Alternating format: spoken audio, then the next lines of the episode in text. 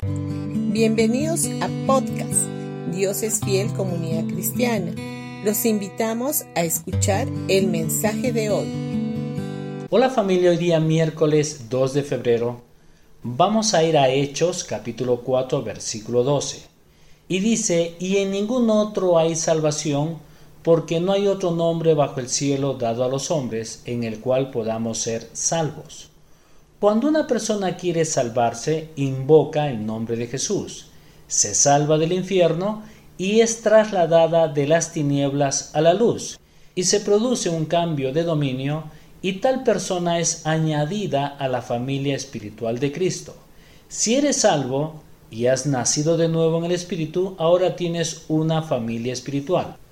Al Padre le encanta que invoquemos el nombre de Jesús. Lo viejo ha pasado y mira lo que tienes por delante. Conoce a Jesús y el poder de la resurrección.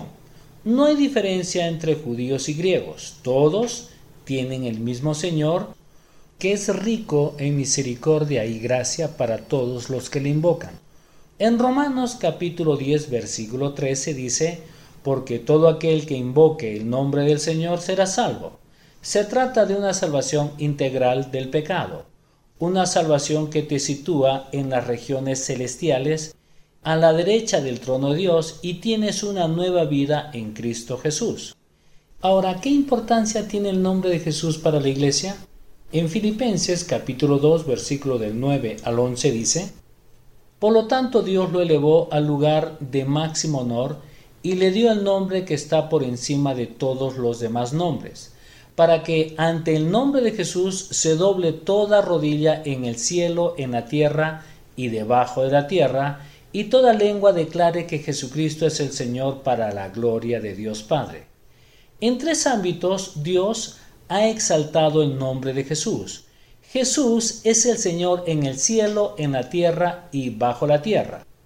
Dios le dio a Jesús su nombre, que está por encima de todos los nombres y honra y glorifica a Dios.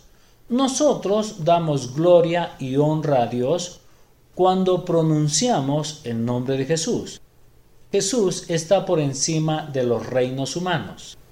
En Efesios capítulo 1 versículo del 21 al 23 dice, Ahora Cristo está muy por encima de todo sean gobernantes o autoridades o poderes o dominios o cualquier otra cosa, no solo en este mundo, sino también en el mundo que vendrá. Dios ha puesto todo bajo la autoridad de Cristo, a quien hizo cabeza de todas las cosas para beneficio de la Iglesia. Y la Iglesia es el cuerpo de Cristo. Él la completa y la llena, y también es quien da plenitud a todas las cosas en todas partes con su presencia. El nombre de Jesús es sobre todo nombre, entre otros. Él es Señor sobre toda la enfermedad.